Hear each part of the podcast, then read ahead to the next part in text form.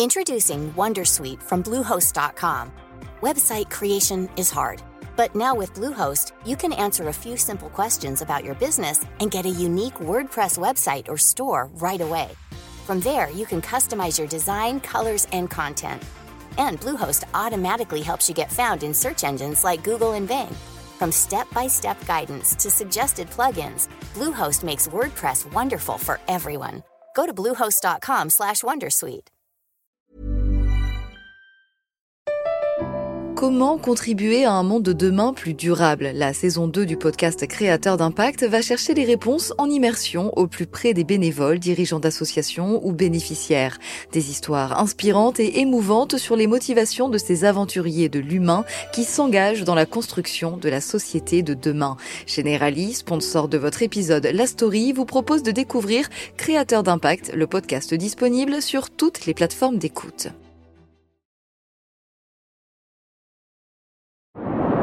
Une énorme explosion. On voit des crépitements.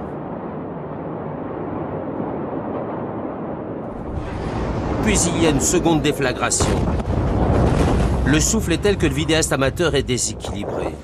La déflagration sera ressentie jusqu'à l'île de Chypre, située à environ 200 km des côtes du Liban. Elle va créer un cratère de 43 mètres de profondeur. L'explosion fera 191 morts et plus de 6500 blessés. On ne se souviendra pas forcément de ce que l'on faisait ce 4 août 2020, à la différence peut-être du retentissement des attentats du 11 septembre 2001 à New York, mais les explosions qui ont défiguré le port de Beyrouth ce jour-là ont provoqué la stupéfaction de nombreux d'estivants qui ont découvert les images, le plus souvent sur les réseaux sociaux presque à l'heure de l'apéritif. Le chaos est total sur le port de Beyrouth des flammes s'échappent des entrepôts. C'est là que la double déflagration s'est produite quelques instants plus tôt, vers 17 Je suis Pierrick Fay, vous écoutez La Story, le podcast d'actualité des échos, et on va revenir aujourd'hui sur ce cataclysme qui a secoué tout un pays et qui pourrait provoquer la chute d'un système politique honni. Et ce qu'il réclame aujourd'hui, c'est vraiment un assainissement total de la classe politique parce que c'est le dégagisme, hein, c'est le dégagisme qu'on voit un peu partout, mais très focalisé sur la corruption. Donc c'est vraiment une révolte anti-corruption. Le 6 mars dernier, dans la story des échos, Pierre de Gasquet nous racontait ses rencontres avec la diaspora libanaise et les espoirs d'une jeunesse exaspérée par une crise économique et sociale majeure le pays était alors au bord de la faillite. L'explosion du 4 août ne va pas arranger les affaires de la population. La Banque mondiale a livré récemment une première évaluation des dommages et pertes économiques comprises entre 6,7 et 8,1 milliards de dollars. Pour un pays surendetté, la reconstruction ne sera possible qu'avec l'aide de la communauté internationale. La journaliste Laura May Gaverio s'est rendue au Liban quelques jours après l'explosion une ville qu'elle connaît bien. Elle prépare pour les échos plusieurs articles sur la façon dont le pays pourrait se relever de cette catastrophe. Elle est partie notamment à la rencontre des habitants de la ville. Elle m'a raconté son arrivée à Beyrouth.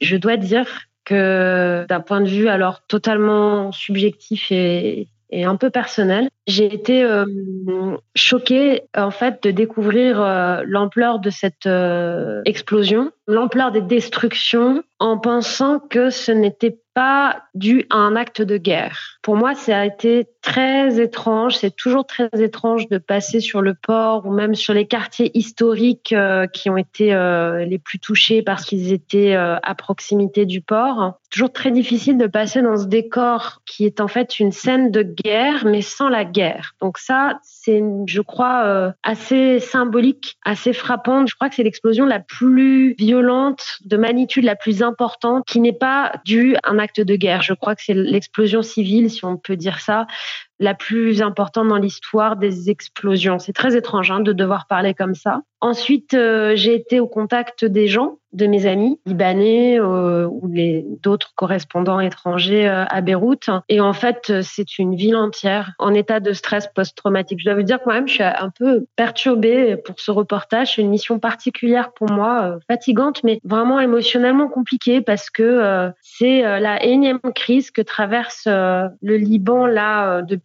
quelques années et cette explosion arrive comme la goutte d'eau après euh, une crise économique, une crise financière, une crise politique, une crise sanitaire. Voilà, maintenant, euh, la moitié de la ville rasée.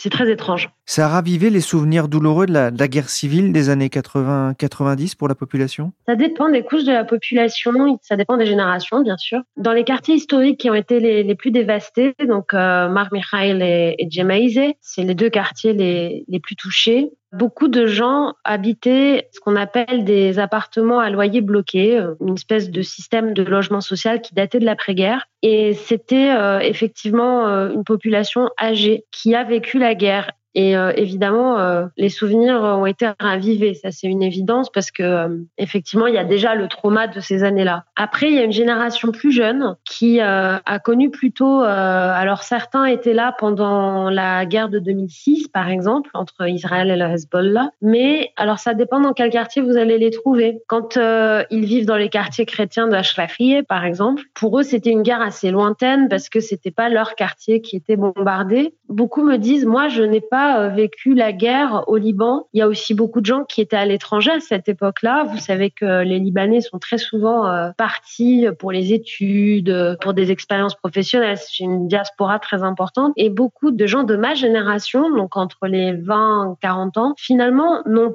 pas justement cette historique de la guerre, n'ont pas vécu euh, des actes de violence comparables. Et donc, le trauma, finalement, est encore plus grand pour eux. Ici, de jeunes Libanais distribue des repas. Un peu plus loin, un stand de Médecins sans frontières.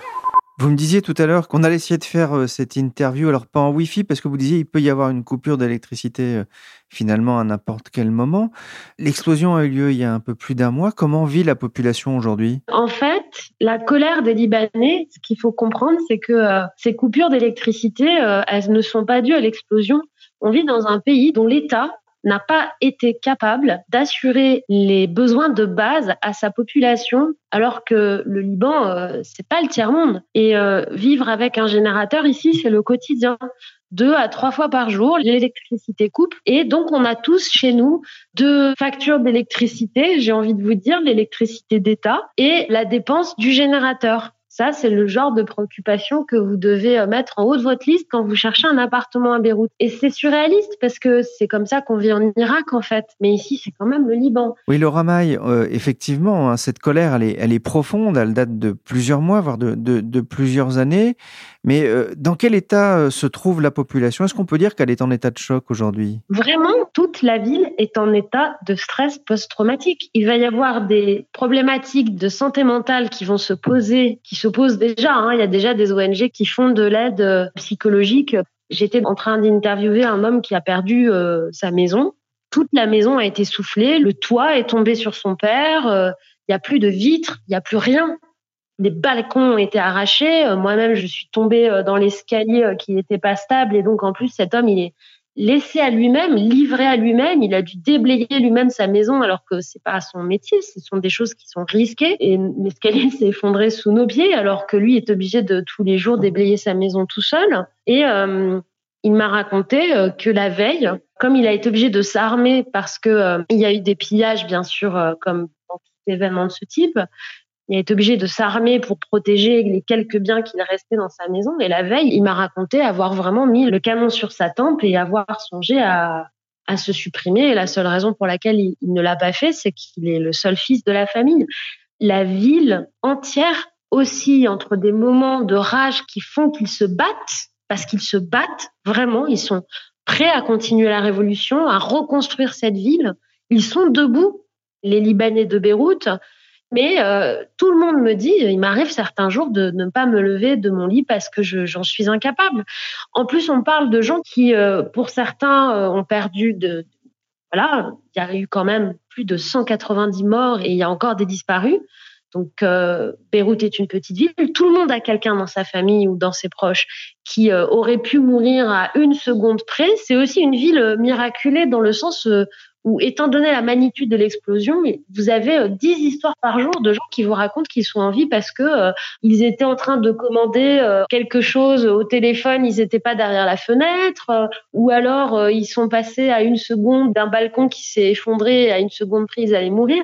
Donc ça vous donne une ville dans un état émotionnel qui est à fleur de peau, qui est dans le combat, mais à fleur de peau. Et puis après, vous, pour répondre à votre question, comment vivent-ils? Bah, Vous avez quand même plus de 600 000 personnes qui ont été jetées hors de leur domicile parce que le domicile est tout simplement inhabitable. Alors pour ceux qui ont une maison de la famille dans les montagnes, ils vont euh, dormir le soir dans les montagnes et ils viennent travailler la journée euh, à Beyrouth. Mais euh, il y a une urgence aussi de reloger dans les shelters, dans les, dans les abris, toute une catégorie de la population qui est vraiment de classe pauvre. Encore une fois, c'est une ville en état de guerre mais sans la guerre. L'explosion a dévasté le centre historique de Beyrouth, 240 édifices religieux endommagés, 11 monuments nationaux, 9 théâtres et cinémas, des musées, des bibliothèques, des centaines d'immeubles classés ont aussi été endommagés. Il faut tout reconstruire, ça va prendre des années.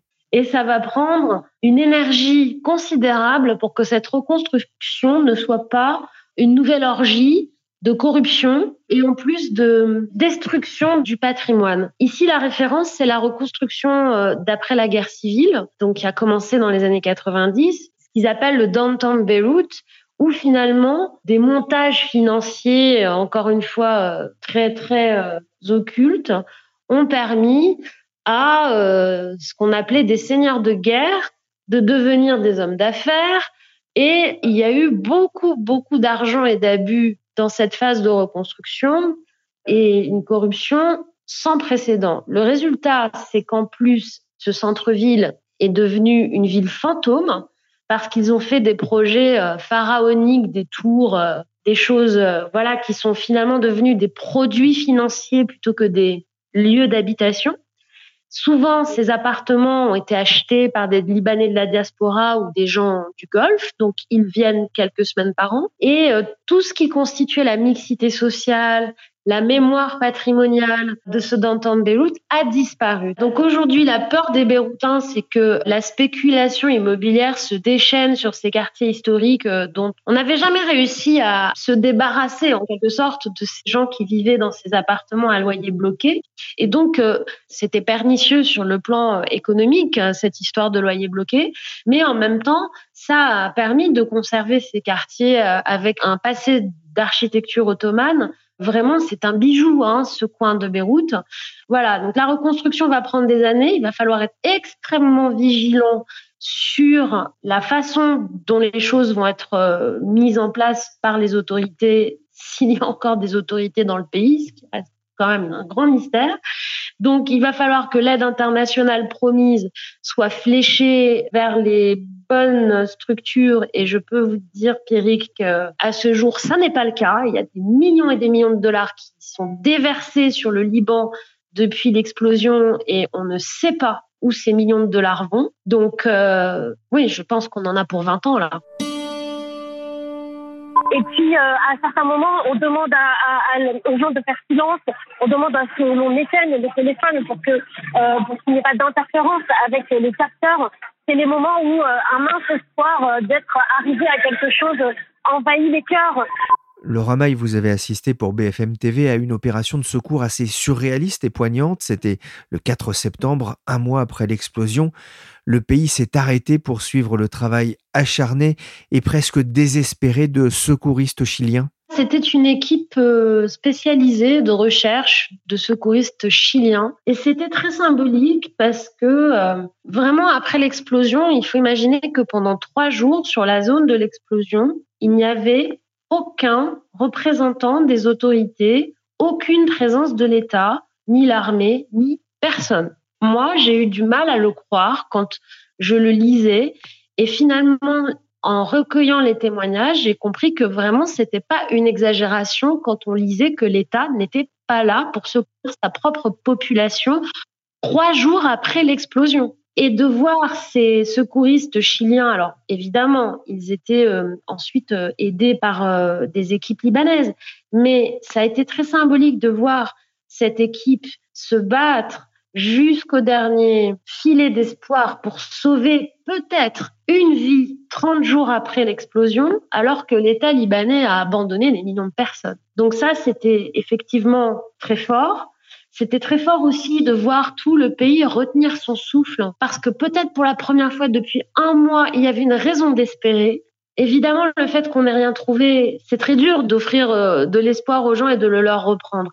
Mais ils se sont souvenus, ces Libanais, qui souvent d'ailleurs, ceux qui sécurisaient le périmètre, euh, c'était pas la police, c'était des activistes de la Taola, de la révolution, qui, en quelque sorte, ont montré aussi, se sont souvenus qu'ils étaient capables de ça qu'ils étaient capables de reprendre les choses en main, de prendre les choses en main et de montrer à ces élites qui détruisent le pays, qui sont clairement des criminels aujourd'hui, hein, parce que 2700 tonnes de nitrate d'ammonium qui explosent à côté d'un centre-ville, c'est un crime. Ils ont été capables de montrer qu'ils étaient encore là. Et donc, quelque part, beaucoup me disent, ce sera le second souffle de la révolution, cette explosion. Parce que maintenant, on ne peut plus en rester là et accepter que la situation pourrisse et qu'on nous tue, qu'on nous fasse exploser chez nous. Euh, voilà, ça c'est clair qu'on a atteint une limite et peut-être, peut-être qu'enfin les choses vont changer au Liban.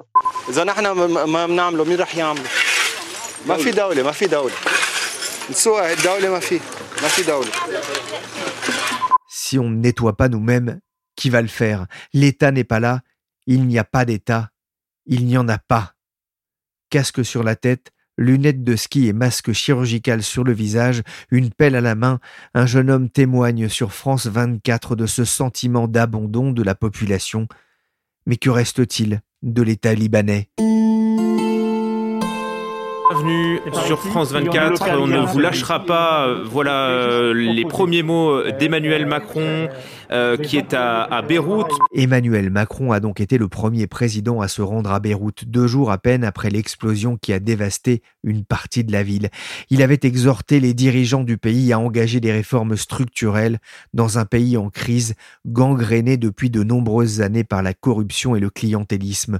Moins d'un mois plus tard, le 31 août, Emmanuel Macron redécolle pour le Liban L'appareil vient à peine de se poser que le président français tape sur son smartphone un message sur Twitter. Libanais, vous êtes comme des frères pour les Français.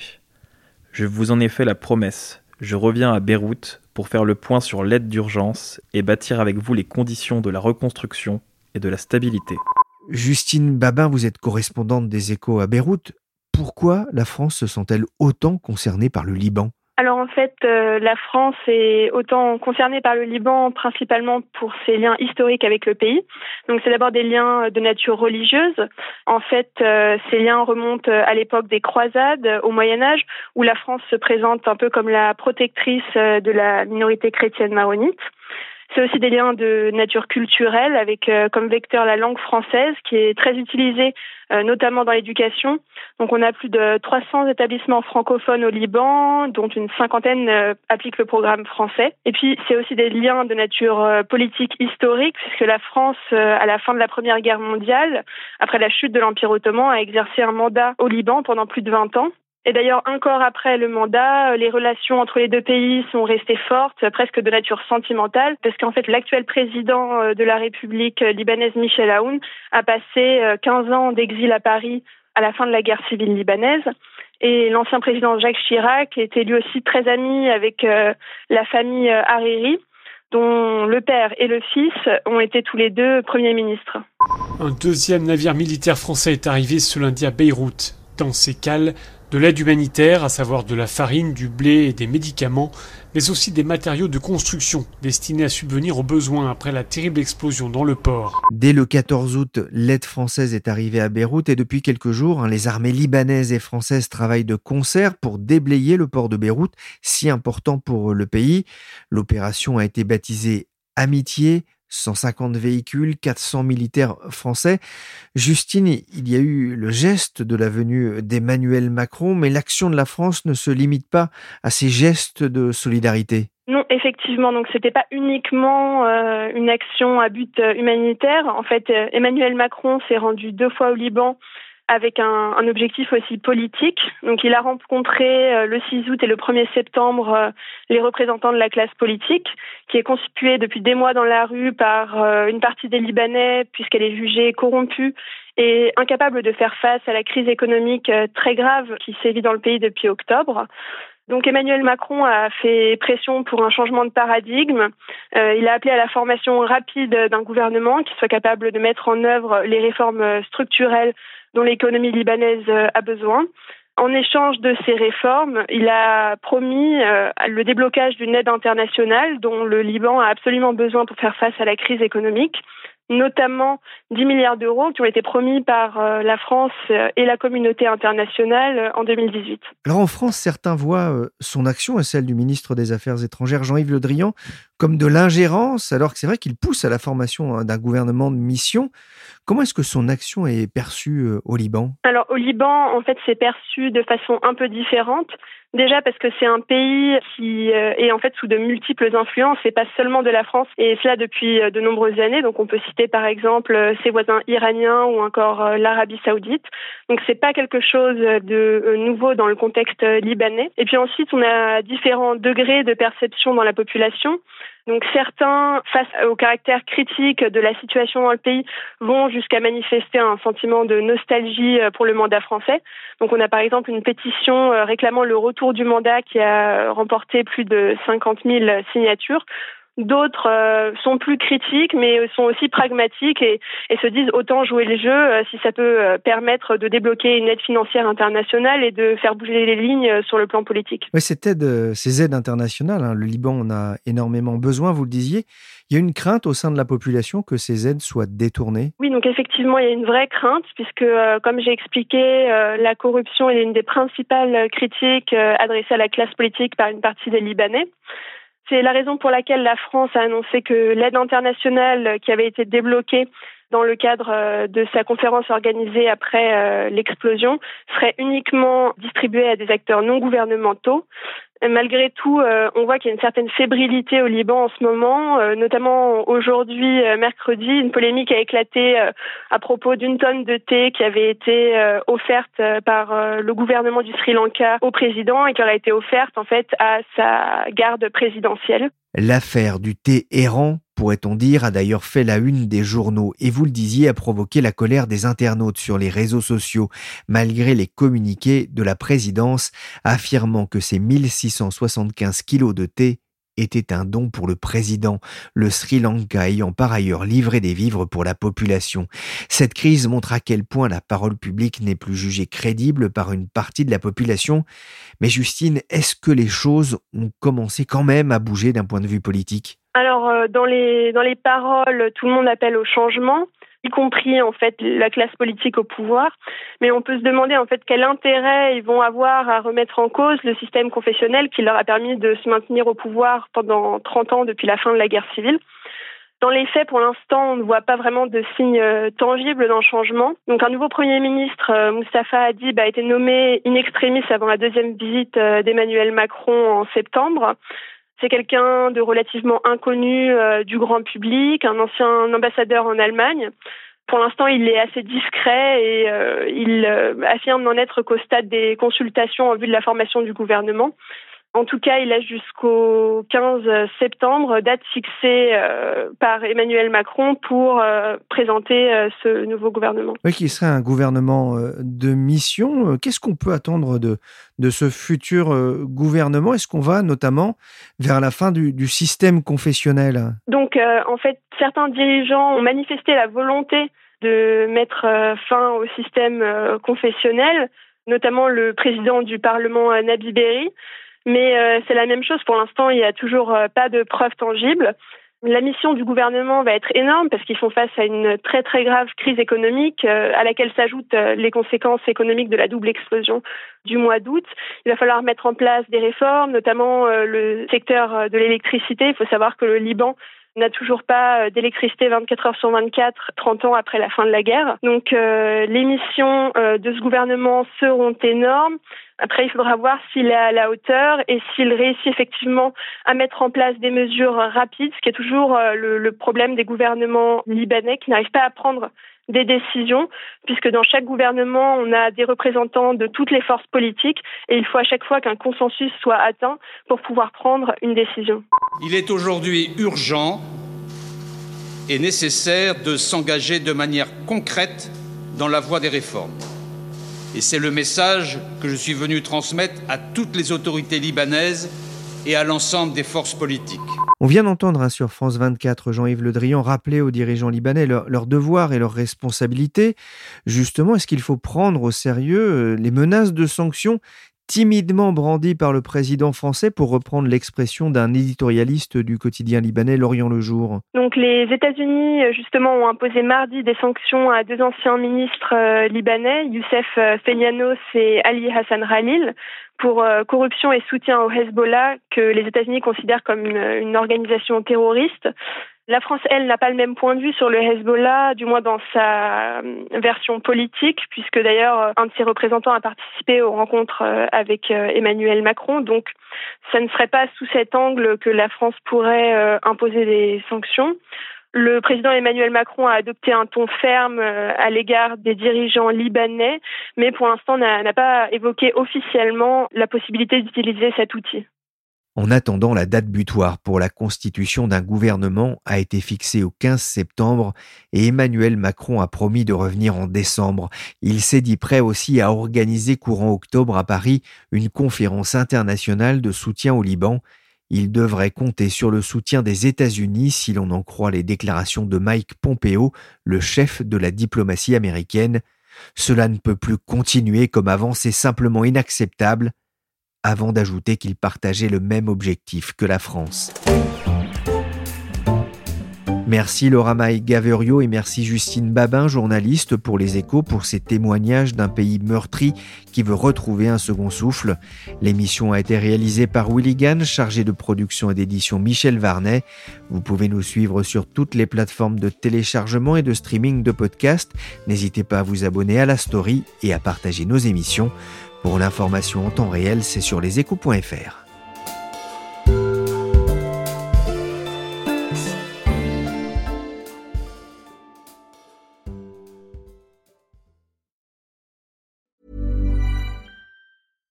Marketers and advertisers, brands big and small.